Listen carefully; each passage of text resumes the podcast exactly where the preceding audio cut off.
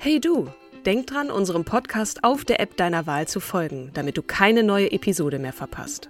Und wenn du uns noch mehr unterstützen möchtest, schenk uns 5 Sterne auf Apple oder Spotify und lass uns auch noch eine tolle Rezension da. Mit Acast Plus kannst du uns übrigens werbefrei hören und auch 24 Stunden vor dem offiziellen Launch unsere neueste Episode vor allen anderen hören. Mehr Infos in den Show Notes. When you're ready to pop the question, the last thing you want to do is second guess the ring. At Bluenile.com, you can design a one of a kind ring with the ease and convenience of shopping online. Choose your diamond and setting. When you find the one, you'll get it delivered right to your door. Go to Bluenile.com and use promo code LISTEN to get $50 off your purchase of $500 or more. That's code LISTEN at Bluenile.com for $50 off your purchase. Bluenile.com code LISTEN.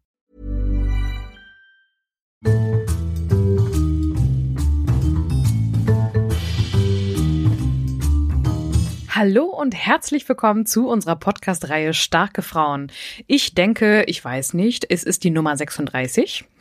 Bestimmt, wenn du das sagst. Es Ja. tut auch nicht zur Sache. Es sind, tut- das habe ich das letzte Mal auch schon gesagt. Es sind so wahnsinnig viele und es werden immer mehr und gefühlt haben wir so eine Liste. Also ich denke mal, wir arbeiten uns ab und jede Folge ist wirklich ganz toll und dann kommt wieder eine von rechts und links und äh, und man ist ein bisschen überfordert. Aber Genau.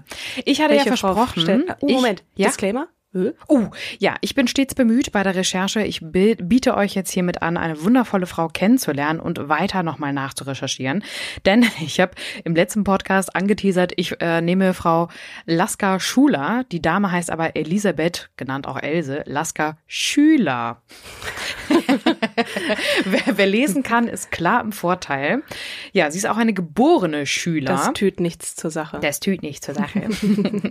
äh, geboren am 11. Februar 1869 in Elberfeld. Das erinnert mich total an Loriot. Loriot hat auch irgendwie ähm, bei, bei diesem Anstandsunterricht immer von Elberfeld. Wirklich? Ja, Meine Pl- Oma kommt aus Wuppertal und ist in Elberfeld, glaube ich, sogar geboren. Ist da ausgebombt worden allerdings und Mhm. hat da nicht mehr viel Zeit verbracht. Aber okay, wann ist sie geboren? A- 1800? Äh, 1869, 69. am 11. Februar, müsste dann ein Wassermann, glaube ich, sein. Korrekt. Oh. Wir müssen das immer Ich dazu lerne, sagen. ich Fußnote.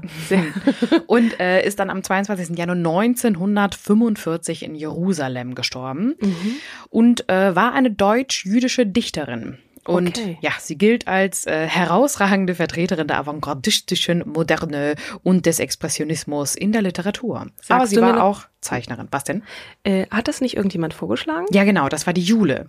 Auf Jule. Instagram hat sie uns angeschrieben und hat uns äh, erstmal ganz liebevoll äh, über den Klee gelobt, dass sie das total cool findet und dass sie sich aber wünschen würde, dass wir ähm, die Frau Schüler, wie ich irrtümlicherweise ja gesagt hatte, Schuler, äh, dass wir sie einmal präsentieren, weil sie die ganz beeindruckend findet. So, was Wie ist macht es bei dir? Was, was hast du bei der Recherche? Bist du be- beeindruckt worden? Ist das jemand, wo, wo du das unterschreiben kannst?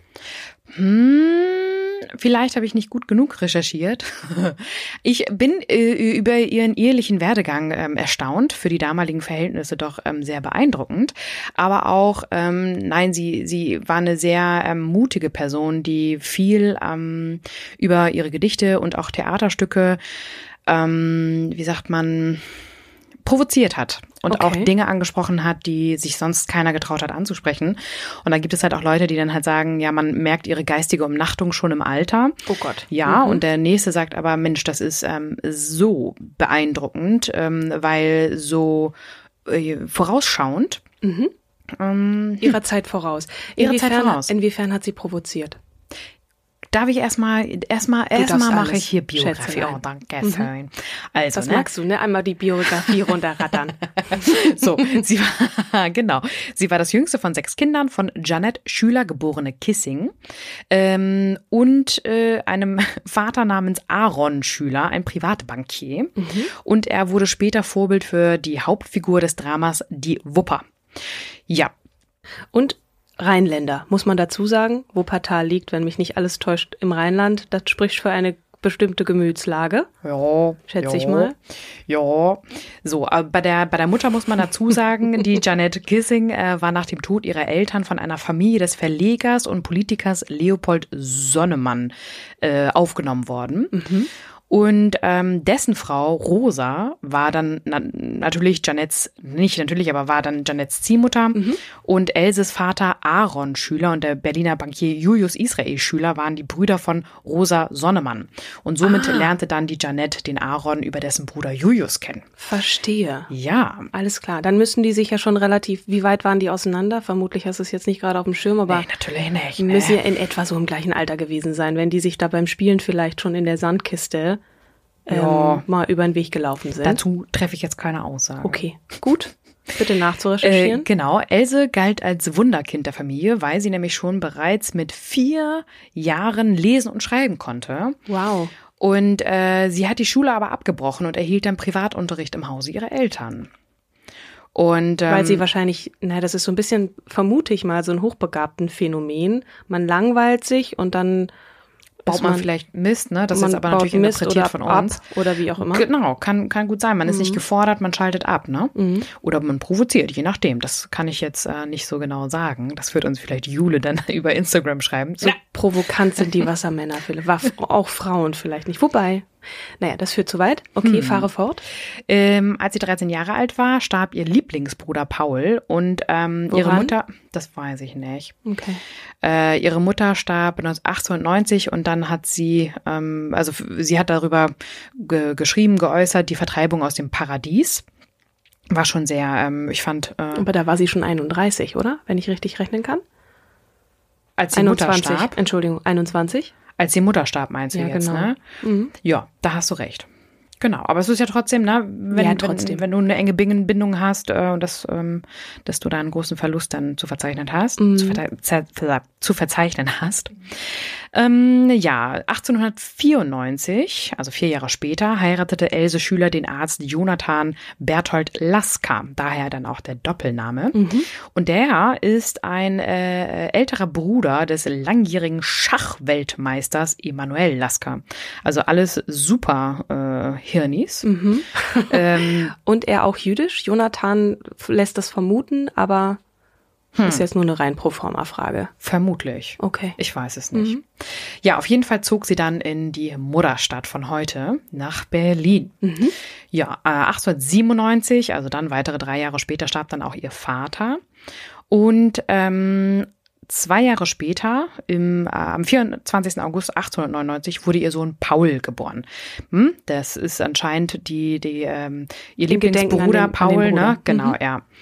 Ähm, ja, und da wurde dann ihre, ihr erstes Gedicht veröffentlicht und ähm, ihr erster Gedichtband Styx folgte 1901. Mhm. Die Ehe am, ähm, mit dem Jonathan Berthold Lasker wurde dann äh, 1903 also die hat genau um und bei neun Jahre gehalten, äh, geschieden. Mhm. Und äh, weil sie ja einfach ein, äh, ähm, ein, ein, ein, wie sagt man denn? Sie hat nicht lang gefackelt, ich weiß schon, was du sagen willst. Ja, genau. Sie hat schwuppsdiwupps. Schwuppsdiwupps hat sie im selben Jahr, im November, ein halbes Jahr später den Schriftsteller Georg Levin geheiratet. Levin mhm. ist mehr unter dem Künstlernamen, den sie ihm gegeben hat, unter dem Künstlernamen Herwart Walden bekannt. Und ähm, klingt so wahnsinnig deutsch, aber auch so, so, so, so fabelwesenhaft, finde ich. So Isolde, so ein bisschen nach Wagner klingelt, äh, klingelt das, genau. Ja, ne? Nach Wagner klingt das. Na gut, auf jeden Fall. Ähm, parallel 1906 erschien dann Lasker Schülers erstes Prosawerk, das Peter Hille Buch nach Hilles Tod, weil er ein enger Freund von ihr war. Und dann äh, 1907 nochmal eine Prosasammlung, Die Nächte der Tino von Bagdad. 1909 publizierte sie das Schauspiel Die Wupper. Also das war mhm. eine, eine Schaffensphase ihrerseits. Mm, und Moment, aber sie hat den Namen von dem, von dem ersten Ehemann behalten und hat, hat daraus behalten. einen Doppelnamen gemacht, ne? Ja. Interessant. Ja. Und ähm, sie wurde mit dem Gedichtband Meine Wunder 1911 zur führenden deutschen Expressionistin. Mhm. Ja. Jetzt könnte man einen Exkurs über Expressionismus machen, aber wir haben ja ein bisschen die Ansage bekommen, nachdem Sophie Passmann letztes Mal etwas ausgeufert ist, zeitlich gesehen. Wollen wir auch nicht. So. Nach der Trennung von Herbert Walden 1910 wurde 1912 auch die zweite Ehe geschieden. Hm. Walden heiratete noch im selben Jahr in London die Schwedin Nell Roslund. Roslund. Ohne eigenes Einkommen lebte Else Lasker Schüler jetzt von der Unterstützung durch Freunde, insbesondere Karl Kraus. Im Sommer 1912 begegnete sie dann äh, Gottfried Ben, äh, den kennt man. Ja. Genau, das war eine sehr intensive Freundschaft, die sich literarisch in einer großen Zahl von Liebesgedichten niederschlug, die sie Ben widmete. Ja, ähm, ihr Mhm. Hatten die auch was miteinander? Aber der wurde nicht geheiratet, ne? Nee, Gut. der wurde nicht geheiratet. Das heißt gut, und ich schön. habe vergessen, dass sie einen Sohn gekriegt hat. Aber von Ehemann Nummer zwei? Nee, eins. Doch, habe ich Paul. gesagt, natürlich. Paul, der ist ähm, hier, 24. August 1899 ja geboren. Mhm. Und ähm, dann ist der aber leider Gottes äh, 1927 Nein. gestorben. Oh, woran? Tuberkulose. Hm. Und da hat sie dann eine, eine ähm, tiefe Krise gekriegt äh, und hat dann den Nachruf Mein Sohn auch veröffentlicht. Und ähm, ja, zusammen mit Richard Billinger erhielt die Dichterin 1932 den letztmals vor der nationalsozialistischen Machtergreifung vergebenen Kleistpreis. Und dann ging das ratzefatze eigentlich mit ähm, Emigration. 33 nach tätlichen Angriffen und ähm, Angesichts ähm, der Lebensbedrohung emigrierte sie nach Zürich, erhielt dort jedoch natürlich, na, natürlich ist auch Quatsch, aber jedoch Aufenha äh, Arbeitsverbot. Und ähm, es gab dort meistens auch nur befristete Aufenthaltsgenehmigungen und ähm, was zur Folge hatte, dass sie ständige Ortswechsel vollziehen musste. Und da war sie ganz allein. Ne? Also ich meine, Ja. sie hatte jetzt keinen Mann mehr, ihr Sohn äh, tot. Tot. Ich meine, der war auch alt genug äh, oder wäre alt genug gewesen, mit dem, der musste ja nicht mehr zu Hause wohnen, der war ja irgendwie du? Mhm. Ende 20, ne? Aber trotzdem, was wäre aus ihm geworden, ne? Der war ja nun schließlich auch Jude. Mhm. Und dann ist sie, okay. Also sie, sie ist dann weiter. zwischen 34 und 37 ähm, zweimal nach äh, Palästina gereist, ihrem Hebräerland nennt sie das. Mhm. 38 wurde ihr dann die deutsche Staatsbürgerschaft aberkannt und äh, in der Schweiz Mhm. Heißt es dann auch. ja genau Mhm. äh, heißt es dann 39. schriftenlos. 1939 reiste sie dann zum dritten Mal nochmal dorthin und äh, dann zu Kriegsbeginn ähm, wurde ihr die Rückkehr in die Schweiz äh, verweigert, also das Rückreisevisum. Visum. Mhm. Ähm, in Jerusalem wohnte Lasker Schüler dann in dem Hotel Vienna und ab 40, 1940 dann im Hotel Atlantik und äh, beide an der belebten Ben Yehuda Street. Und ähm, sie hatte ein kleines privates Zimmer zur Untermiete dann auch in der George, äh, King George Street in Rechavia ähm, bezogen und hatte dann eine kleine monatliche Ehrenrente, die je zur Hälfte von der Jewish Agency und von dem Verleger Simon Schocken aufgebracht wurde. Okay, ich wollte nämlich gerade fragen, wie kann man sich das Mhm. leisten, im Hotel dann dann einfach so zu sein, ne? Wie, Ja. wie, wie gut konnte sie von, von ihrer Kunst dann noch leben? Ich meine, sie hat auch auf Deutsch geschrieben, nehme ich mal an. Genau, was ein Problem war, Mhm. äh, weil Deutsch dann mit der Zeit auch untersagt wurde und sie Sie war verzweifelt in Palästina, sagt man, und äh, gerade auch ihr Freundeskreis, den hat sie ja zu größten Teils verloren. Sie hat einen kleinen Freundeskreis dann von Emigrierten ähm, noch pflegen können, darunter Werner Kraft, Martin Buber und ähm, Samuel Hugo Bergmann, Simon äh, Schocken und Ernst Simon. Und äh, den Religionsphilosophen Simon verehrte sie in den letzten Lebensjahren leidenschaftlich, äh, wie man wohl aus zahlreichen Gedichten und Briefen ähm, ableiten kann. Aber sie ist dann doch recht alt gew geworden, ne? Wobei, wann ist sie? Noch in den 40ern ist sie gestorben, ne? 49 oder was? Äh, ich glaube 45. Okay. Mm, 1943 veröffentlichte sie dann ihren letzten Gedichtband, Mein blaues Klavier, neue Gedichte. Und ähm, ja, sie war am Ende tatsächlich sehr verzweifelt, weshalb es dann auch Sinn macht, dass am Anfang äh, diese diese unterschiedliche Meinung, habe ich ja erwähnt, ne? Ähm, sie äh, hatte das Leben in Jerusalem sich halt anders vorgestellt und war total enttäuscht und ähm, hat auch ähm, dann mitgekriegt natürlich, dass zahlreiche Freunde in Deutschland ähm, äh, litten unter der, dem Verlust der Heimat und auch ähm, durch die Ermordung von den Juden in, in den Konzentrationslagern. Und äh, das wurde nach und nach immer mehr bekannt. Dann natürlich ähm, die Unruhen und Aufstände von Juden und Arabern in, in Palästina unter britischem Mandat und ähm, die drastische Einfuhrbeschränkung für jüdische Flüchtlingsschiffe in den Häfen. Und ähm, sie engagierte sich auf jeden Fall für die friedliche Verständigung von Juden mit den Arabern und ähm, ja, war stadtbekannt für rastlose, für äh, als rastlose alte Dichterin. Ähm, und äh, sie hat ein, ein Kostüm immer gerne getragen. Ähm, das ist sehr orientalisch, weshalb man sich auch sehr über sie lustig gemacht hat dann. äh, aber das war dann einfach ihr Stil. Ja. Äh, Ich würde gern ein, zwei Sachen sagen das oder loswerden. orientalische Kostüm als Prinz Yusuf. Okay. Ja. Jerusalem, ne? Man muss sich vorstellen, dass Israel, bevor sozusagen der Aufbau passierte und bevor dieser Staat gegründet wurde, in der Wüste war. Ne? Da war irgendwie nicht so wahnsinnig viel. Also ich, ich weiß nicht, wie Jerusalem war in den, in den 40er Jahren, aber ich glaube, da war noch viel zu tun und viel Kultur reinzubringen. Und ähm, dieses Land Israel ist ja innerhalb kürzester Zeit wirklich entstanden und ähm, ja, man hat Bewässerungsanlagen in die Wüste gemacht. Also es war ein Wüstenstaat und ich kann mir schon vorstellen, dass wenn man dann äh, in diese Stadt kommt, zwar schon na, zurück nach Hause, ne? Mhm. Ähm, die, die Heimkehr sozusagen in das in das heilige Land, was ja eigentlich schön ist, aber da ist nichts im Grunde genommen erstmal, dass das einen sehr bedrückt. Und ich kann mich erinnern an eine Szene in dem Film Vor der Morgenröte, in der ähm, Stefan Zweig, der ja nun auch emigriert ist, ähm, diesen, diesen Heimat, äh, äh, diesen Schmerz so sehr gespürt hat, nicht dort zu sein und da in Frieden zu leben und aber genau zu wissen, zu Hause ist Krieg, da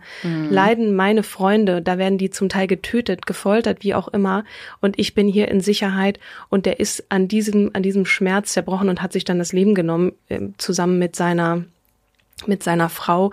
Und ich kann mir vorstellen, dass das unerträglich ich, ist. Du sprichst ja. deine Sprache, du bist Dichterin, du bist, du bist äh, ein, ein Mensch des Wortes äh, mhm. und darfst deine Sprache nicht mehr verwenden nicht und bist ja, hin genau. und her gerissen zwischen, ich bin eigentlich zu Hause und ich bin's überhaupt nicht und meine Heimat ist woanders und das ist, ähm, glaube ich, unerträglich, mhm. kann ich mir sehr gut vorstellen. Und ich wollte jetzt noch die Eingangsfrage stellen, was provozierend war an ihrem, an ihrem Werk.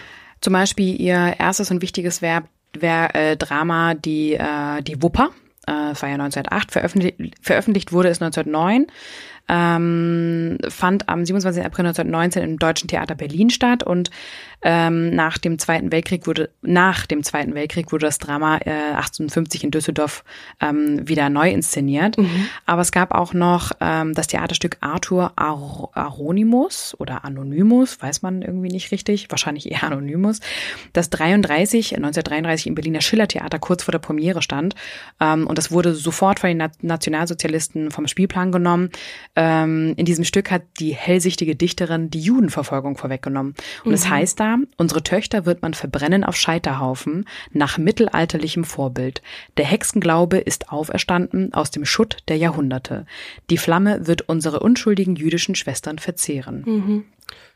Also und da, da wird halt gesagt, äh, na, es ist ein Bezug auf das politische Zeitgeschehen. Ja. Und ähm, Sie hat dann nochmal später ein, ein unvollendetes Drama, äh, Ich und Ich, das ist so ein bisschen die ähm, Fortsetzung von Goethes Faust, ähm, in welcher Mephisto und Faust vom Höllengrund, äh, vom Höllengrund aus beobachten, wie Hitler Stück für Stück die Welt erobert.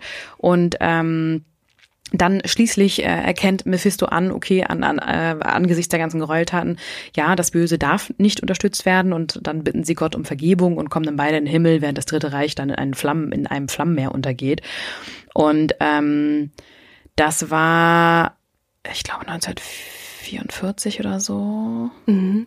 Aber es war halt alles während der Zeit und ähm, da sagen einige ähm, andere Dichter dann, Mensch, das ist ja ein absoluter Hammer, dass die das schon so vorweggenommen hat eigentlich. Ne? Und wiederum der nächste sagt dann halt, nee, arme alte Frau, ähm, die wenig Sternschnuppen noch äh, in ihrem Leben wahrnehmen kann, weil verarmt und im Exil alleine, einsam. Ja, ja das ähm, präsentiert sie hier mit, mit diesem Stück. Okay. Na, du hattest ja so ein bisschen das als vorausschauend oder äh, mhm. so bezeichnet, das Werk, ne? Mhm. Ja, ich glaube, diese Ahnung und dieses Gespür, dass sich eine Gesellschaft verändert zu Ungunsten der eigenen, ähm, des eigenen Seins oder, oder Religion oder wie auch immer. Ne, das hatten wir letztes Mal auch schon bei Hannah Arendt, ne, dass die das schon so gespürt hat. Ich meine, das war natürlich auch eine politische Frau und die hat das natürlich nochmal die Gesellschaft auch ein bisschen anders bewertet, beobachtet und, und ähm, analysiert. Ne, und trotzdem, mhm. Achtung Leute, da ist etwas im Gange. Ähm, und das hat Else dann auf eine andere Art und Weise prophezeit, ne? Ja. Und künstlerisch dargestellt mit historischen Figuren oder genau. Hm. Und was, äh, was auch sie ein bisschen einzigartig gemacht hat, ist ähm, neben der Liebeslyrik, die, die sehr viel, ähm, sehr viel Raum für sie von ihr eingenommen hat, ähm, gab es immer tief religiöse Gedichte und Gebete und die Übergänge waren immer fließend und ähm, mit orientalischen allgemeinen Motiven. Mhm. Und sie ist auch, äh, hat sich jetzt nicht so an die äußeren Regeln poetischer Form gehalten und hat auch häufiger Lust an sprachlichen Neuschöpfungen ähm, empfunden oder gehabt. Und äh, hier ist so ein Beispiel ähm, der Dichtkunst ähm, in ein alter Tibet-Teppich. Äh, ein alter Tibet-Teppich. Deine Seele, die die meine liebet, ist verwirkt mit ihr im Teppich Tibet. Strahl in Strahl, verliebte Farben, Sterne, die sich himmellang umwarben. Unsere Füße ruhen auf der Kostbarkeit, Maschen tausend, aber tausend weit. Süßer Lama-Sohn auf Moschus Pflanzenthron. Wie lange küsst dein Mund den meinen wohl und Wang die Wange, bunt geknöpfte Zeiten schon. Schön. Hammer. Gefällt mir. Und da sind äh, Maschen tausend, aber tausendweit ist ein Wort, wo du denkst so, what the fuck? Lamasohn, okay, naja, Moschus Pflanzenthron. also das, ich, ich verstehe schon, äh, das ist jetzt nur ein, ein kleiner Teaser, ne? Und ich kann mhm. mir vorstellen, wenn man mehrere Gedichte von ihr liest und gerade auch dann in der in der Liebeslyrik, ähm, dass man ein absoluter Fan von ihr werden kann. Das ist ja fast so ein bisschen Rilke-esk, wenn ich das jetzt mal so für, feuilletonistisch dahin hauen darf. Rainer Maria Rilke, der Panther. Der Panther. Habe ich geliebt. Ich auch. Mhm. Ich kann es sogar noch auswendig, aber jetzt ist Precious On. Ich müsste es jetzt aus. Nee, nee. nee? Ich, ich wollte gerade sagen, hinter eines Baumes Rinde wohnt die Made mit dem Kind. Heinz Erhard, ne? Ja, genau. Ja, das habe ich auch geliebt. Ist nicht ganz so in der gleichen Liebeslyrik-Richtung. Nein. Weil die Made am Ende, glaube ich, stirbt, ne? Äh, genau. Hinter eines Baumes Rinde ruft die Made nach dem Kinde. Genau. Das Kind ist weg. Ich, ich ähm, die, der Vorteil also, ist, wenn man, hm? wenn man Dichterinnen, wenn wir Dichterinnen vorstellen, dass wir das dann auch versuchen, in, ne, eine eigene Interpretation das wiederzugeben. Mhm. Ich erinnere mich an Maria Callas. Ich kann nicht so singen wie sie, ne? Also man muss sich das dann irgendwie immer vorstellen. Aber da haben wir ja wirklich etwas, was wir vorlesen oder vortragen können. Mhm. Und ähm, das finde ich sehr schön. Sollten wir häufiger machen. Wollte ich gerade sagen, ne? Das ist jetzt unsere erste Dichterin nach so vielen Folgen. Wahnsinn. Insofern vielen, vielen Dank, Dank, liebe Jule. vielen genau. Dank, liebe Kim. Gerne. Blick auf die Uhr, boah. Hey, Bombe. Wir sind ja schon richtig, richtig äh, knackig Pros. heute. Genau. Mhm. Nachdem wir einige Folgen so lang gemacht hatten. Ich hatte dann auch bei Sophie Passmann habe ich gedacht, boah, das war eine so tolle Folge.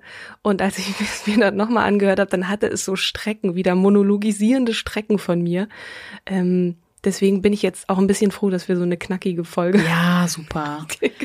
wir, wir sprechen auch, dass wir das wieder häufiger machen, äh, ja. weil, weil wir auch gesagt haben, eigentlich so zwischen 20, 30 Minuten ist immer so ein schöner ja. Snack und dann kann man eventuell noch eine zweite Folge hören oder eine dritte Folge. Kann man noch zwei, drei genau. Hemden bügeln nebenbei. Wen, wen stellst du mir denn als nächstes vor? Ich stelle dir vor Alan Lee DeGeneres. Wow. Da cool. hat dann sicherlich jeder von euch ein vielleicht das Selfie vor Augen, was sie, das berühmteste Selfie der Welt. Von der Oscar. Von der Oscar-Verleihung, mhm. ich weiß gar nicht, glaube ich 2013 oder 14 oder irgendwie sowas. Muss ich gleich nochmal in meine oder später nochmal in meine Unterlagen gucken. Cool. Oder wie sie sich geoutet hat. Ich glaube, es gibt auch bei ihr ganz viele Stationen aufs und abs zu berichten, Leiden und äh, aus der Asche wie, wie Phönix. Mhm. Ähm, und äh, ja, durchhaltend, also ist auf jeden Fall eine, eine sehr, sehr starke, tolle, bewundernswerte, lustige ähm, Frau, die äh, auf jeden Fall ihren Platz hier verdient hat. Übrigens die erste lesbische Frau, glaube ich. Also offenkundig lesbische. Offenkundig, ne? Lesbische mhm. Frau, genau. Okay. Ich freue mich. sein das nächste Mal. Ich mich auch. Habt. Und ja. Vielen Dank fürs Zuhören und genau, bis zum nächsten Mal. Bis zum nächsten Mal. Tschüss. Hey, it's Paige DeSorbo from Giggly Squad. High quality fashion without the price tag. Say hello to Quince. I'm snagging high-end essentials like cozy cashmere sweaters, sleek leather jackets, fine jewelry, and so much more. With Quince being 50 to 80% less than similar brands. And they partner with factories that prioritize safe, ethical, and responsible manufacturing. I love that. Luxury quality within reach. Go to quince.com slash style to get free shipping and 365 day returns on your next order. Quince.com slash style.